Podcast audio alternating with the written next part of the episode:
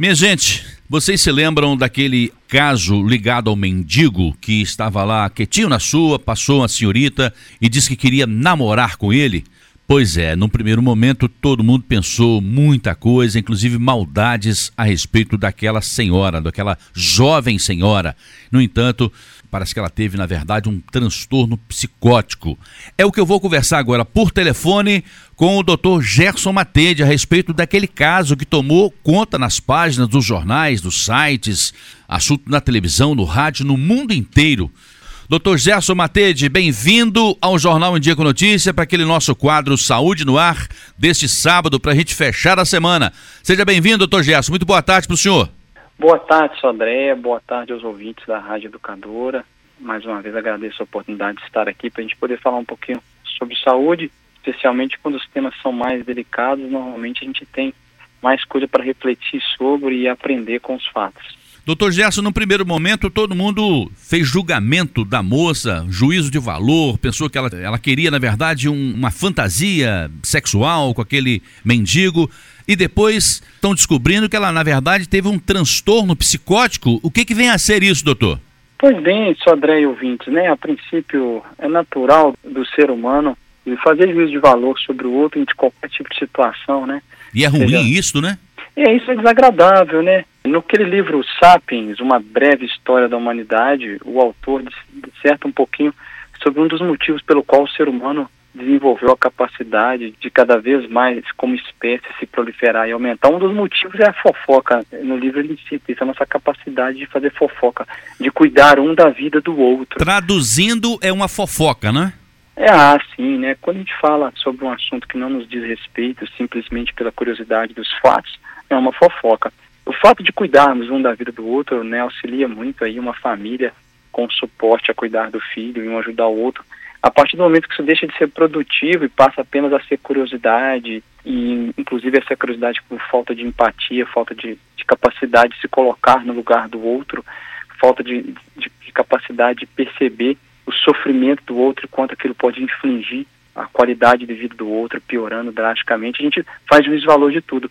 E diante de um, da sua pergunta, né, o que é um, um surto psicótico ou um tipo de transtorno psicótico, surto psicótico é quando a pessoa perde a capacidade e a noção de entender a realidade. É um estado mental onde que você perde essa conexão com a realidade, essa ligação que a gente tem com a nossa capacidade cerebral de discernimento, de saber quem somos, que estamos vivos, no, tomar noção da realidade da, da nossa situação e a gente pode ter comportamentos completamente fora do esperado socialmente. Então vão ter delírios, dificuldades bem perceptíveis de realizar tarefas cotidianas, mudança no comportamento mesmo, na personalidade da pessoa. E normalmente associadas às alucinações. Então eu posso ter uma alucinação visual, eu posso ver coisas na parede, eu posso ver bichos, insetos, eu posso ter alucinações de cunho religioso, ideias messiânicas, e a partir daí entender que eu sou um salvador do mundo, enfim, ou que eu sou um, um enviado divino, e por aí vai. E às vezes a pessoa tem alucinações e, e falta de comportamento com a realidade que leva inclusive a, a condutas agressivas ou a se colocar em risco, em risco de vida, em risco de não saber a altura que está, sentindo a capacidade de, de pular de, um, de uma altura e, e, se machucar, ou de dirigir, ou de infringir algo em relação à saúde do outro, ou às vezes até ouvir vozes que mandam fazer coisas e, e, e colocar o, o, próprio corpo em risco, inclusive os surtos psicóticos estão altamente associados ao autoextermínio, a acabar com a própria vida, né? Então é óbvio que isso é um adoecimento, né? Eu não vou infringir contra a minha própria vida estando bem, estando normal, estando feliz, com qualidade de vida, estando me sentindo saudável, né? E aí o surto psicótico pode ser algo mais agudo, tem o transtorno psicótico breve, que é mais raro, a maioria das vezes são quadros mais crônicos causados por algum tipo de doença de base que leva àquele surto psicótico, né? Então tem vários transtornos psicóticos, várias causas de transtornos psicóticos que estão aí presentes na população, em pelo menos 1% da população, Sodré. Então, são várias situações que caracterizam um transtorno psicótico, doutor? Exatamente, Sodré. E a mais comum delas, né, entre as mais comuns, né, é até difícil quantificar qual que é a mais comum, mas a esquizofrenia é uma doença psiquiátrica de base em que o adulto jovem, a idade em que ela mais se manifesta, e a partir daí começa a ter mudanças de comportamento, é, ideias delirantes, e muitas vezes, inicialmente, essa pessoa é muito mais motivo de chacota do que de entendimento que ela está sobre um adoecimento. Então, os transtornos esquizofrênicos, né, tem a personalidade esquizotípica, transtorno delirante persistente, mas o esquizoafetivo, esquizofrenia, que é um tipo de transtorno do humor também, associado ao transtorno do humor, é muito comum. Pessoas com depressão muito grave, inclusive pessoas que têm transtorno psicótico, podem desenvolver a depressão pela dificuldade de lidar por causa que está fugindo da realidade, acaba entrando em depressão, ou contrário, um quadro depressivo muito grave, o paciente tem sintomas psicóticos associados, então ideias delirantes, embotamento social, né? Quadros de uso de psicoativos, drogas, álcool, também podem desencadear um quadro de psicose, Sodré e ouvintes. Outro quadro muito comum de ter ideias psicóticas delirantes é o transtorno bipolar, que é um tipo de transtorno do humor, né? As pessoas têm muito costume de, de falar brincando, ah, eu acho que eu sou bipolar, né? Todo mundo varia o humor, a felicidade, a alegria, o estado emotivo no decorrer do dia, é natural do ser humano. Mas o transtorno bipolar característico tem períodos de depressão prolongado. Então aquela pessoa não fica triste melhora no decorrer do dia, ela se mantém em depressão por longos períodos, às vezes três meses, semanas. Ou o oposto, o humor está muito elevado, ela entra em fase de mania, o humor maníaco, em que ela tem ideias delirantes de gastar o dinheiro que não tem, comportamento sexual de risco, uso de, de drogas, de psicoativos, dificuldade para dormir, porque a pessoa fica num estado hiperalerta, né, numa condição de que ela acha que pode fazer de tudo, né, e que não vai ter consequências, por causa que ela está fugindo da realidade. Ela, o cérebro dela não está funcionando bem, não é culpa daquela pessoa. A pessoa vai ter os sinais mais comuns de psicose, né? Agressividade, agitação, hiperatividade, às vezes automutilação, hipervigilância, não consegue dormir, inquietação, fica hostil com as outras pessoas, o embotamento, isolamento social é muito comum, movimentos motores repetitivos, um pensamento desconexo, transtorno de pensamento, né, fica desorientado no tempo e no espaço, com confusão mental, porém os pensamentos saltam de uma coisa para outra, não finaliza um assunto, um tema, uma ideia e já pula para outra, tem dificuldade de concatenar as ideias, inclusive variando com períodos de lentidão na realização das atividades, lentidão do pensamento, muito sentimento indesejado. Aí varia do pensamento lento ao acelerado, com pesadelos, dificuldade de memória, raciocínio lógico, dificuldade de compreensão das coisas. Então, uma série de, de situações bem caricatas, assim, né, que normalmente a gente consegue perceber até com certa facilidade, porque a mudança de personalidade e comportamento é muito brusca. E dentre as hipóteses diagnósticas está aí é, esquizofrenia, uso de, de abuso de drogas e álcool, a depressão grave ou o transtorno bipolar, né? E a pessoa pode estar tanto na depressão grave ou na mania do transtorno bipolar e desenvolver sintomas psicóticos. No caso daquela jovem senhora, esposa do personal trainer, que chamou aquele mendigo para namorar, doutor, quando tudo aquilo passa, que ela se recompõe, que ela recupera seu estado de normalidade, o sofrimento dela é grande também ao tomar conhecimento que esse assunto virou as principais manchetes nacionais, doutor?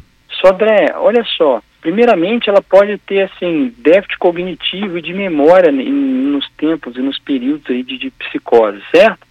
Então, durante uma, uma síndrome psicótica, você pode ter sintomas positivos, alucinações auditivas, visuais, delírios persecutórios, de grandeza, de ciúme, de tudo. E sintomas negativos, que são pobreza de conteúdo do pensamento, sabe, da fala, rigidez afetiva, embotamento social, sensação de que não consegue sentir emoção ou prazer, isolamento, enfim, inclusive com perda de memória, dificuldade nas, nas atividades laborais e tudo como um todo, então ela pode não lembrar de tudo que ocorreu.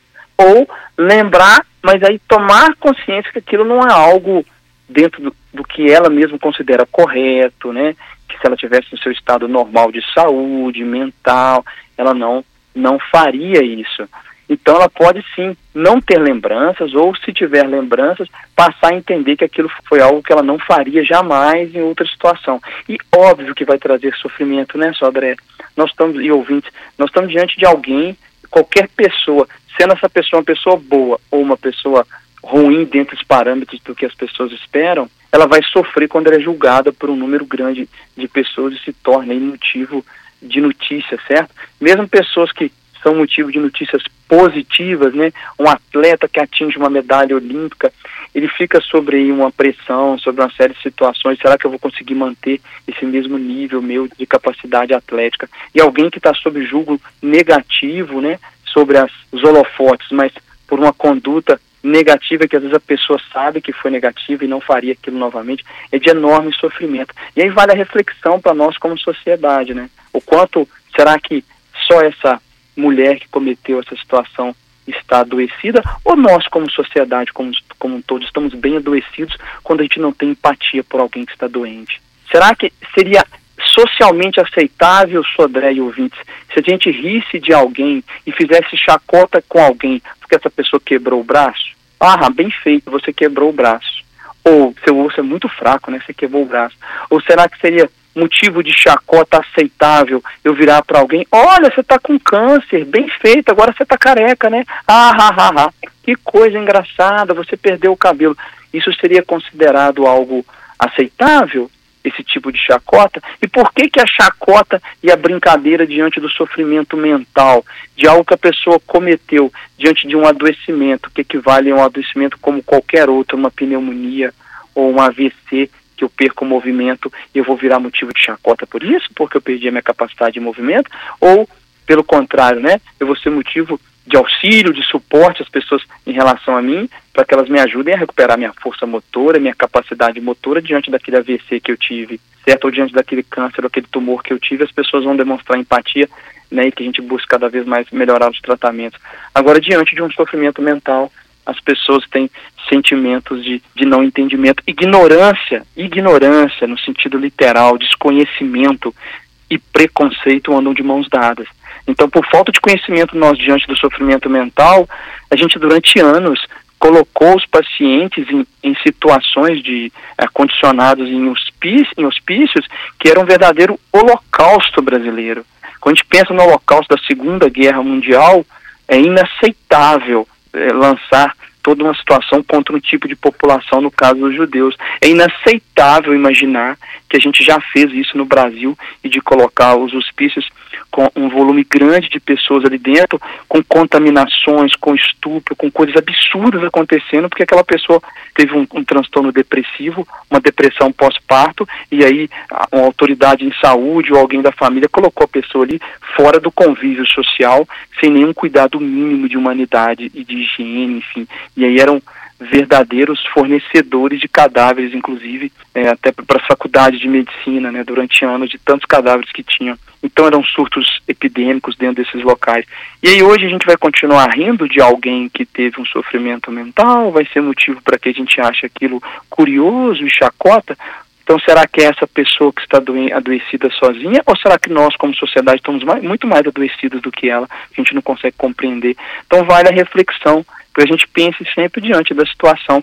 Inicialmente é natural, todos nós gostamos do humor e do riso, e seria muito hipócrita da minha parte falar que eu não gosto também, né, do humor e da risada, e a gente adora isso, isso é uma parte muito importante da nossa vida.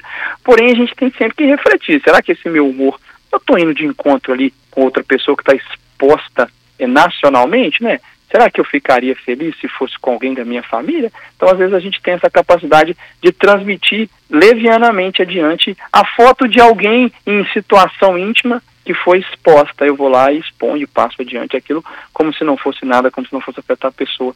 Ou o quadro de uma pessoa que tem um sofrimento mental e teve um comportamento socialmente não esperado ou não aceitável, levando em consideração que se trata de alguém em situação de rua, né, um morador em situação de rua, e que mais de 80, 85% dos moradores em situação de rua têm algum tipo de sofrimento mental também associado, né? Às vezes, inclusive, com transtornos psicóticos muito comuns nessa população. Doutor Gerson, como saber se a pessoa tem ou não uma tendência de um transtorno psicótico? Sodré, primeiramente, a gente tem que pensar se aquela pessoa tem uma doença de base que pode cursar com sintomas psicóticos. Então, a depressão, que pode ficar mais grave, o transtorno bipolar, quando você não consegue estabilizar o humor daquela pessoa, ou alguém que tem já uma esquizofrenia diagnosticada, que muitas vezes o quadro de esquizofrenia se inicia já com o sintoma psicótico clássico, né? Alucinação, comportamento agressivo, ou aquela pessoa que vai gradualmente alterando o comportamento, né? E aí a gente vai começar a perceber que está desenvolvendo uma síndrome esquizofrênica, por exemplo, ou alguém que está diante de, de uma evolução eh, de uma demência, uma demência senil, um quadro de Alzheimer, independente de qual seja a causa inicial da demência, aquela pessoa pode cursar com, com ideias psicóticas no futuro, sintomas psicóticos no futuro, né? Às vezes um paciente internado, né? Ele está internado, está com doença orgânica, uma falta de oxigenação cerebral por algum motivo, uma, uma infecção grave, uma sepse, um AVC, um derrame, enfim, independente de qual doença de base está causando aquilo ali, a pessoa está lá num quadro de internação, muito tempo longe da rotina, sem saber se é dia, se é noite, não sei, ela desenvolve o delírio, que é perda da realidade, também um pouco diferente do sintoma psicótico. Então, na verdade, são mudanças comportamentais, mudanças, variações do, do humor, é, desorganização do pensamento, a pessoa começa a apresentar, às vezes de forma mais leve, principalmente distúrbio de comportamento, e aí a gente passa a suspeitar que aquilo pode estar diante de um sintoma psicótico ou do que pode piorar no futuro e aí buscar qual que é a doença de base que está causando aquele sintoma. Aí, obviamente, faz-se muito necessária a busca do profissional, né, do especialista, que é o psiquiatra, para avaliar esse quadro. Entendi que é o equilíbrio, buscar o equilíbrio e as pessoas que estão próximas umas das outras, observar se aquela pessoa que está do lado, se não está faltando com esse equilíbrio. Deve ser por aí, não é, doutor? Isso, Sodré, por aí, né? A pessoa fugiu muito do comportamento habitual, né? Especialmente se ela tem uma fala desorganizada, uma alucinação, delírio visual, aí buscar saber se não está diante de um quadro de sintomas psicóticos, seja agudo ou ou crônico, né? Se você gostou do nosso tema de hoje e quiser entrar em contato conosco e deixar algumas perguntas para o Dr. Gerson Matede, eu tenho certeza que ele vai recebê-las com muito carinho e vai transmitir aqui a resposta, o seu posicionamento, a sua orientação nos nossos próximos encontros. Dr. Gerson Matede atende aqui na Praça São Januário, no Solar 3 de Maio, no sexto andar, na sala 601 e o telefone é o 3531 5844. Direto da Unimed Pleno, eu conversei com o Dr. Gerson Matede, médico de família, naquele nosso quadro Saúde no Ar. Doutor Gerson, muito obrigado pela sua presença, pela sua participação aqui conosco neste sábado no Jornal com Notícia. Uma boa tarde e um bom final de semana, doutor Gerson. Eu que agradeço, Sodré e aos ouvintes e à Rádio Educadora, agradeço a receptividade e educação de sempre, Sodré, e espero que de alguma forma a gente tenha aí contribuído dentro de um tema tão delicado, né, que a gente possa sempre refletir sobre, e um ótimo final de semana a todos, Sodré.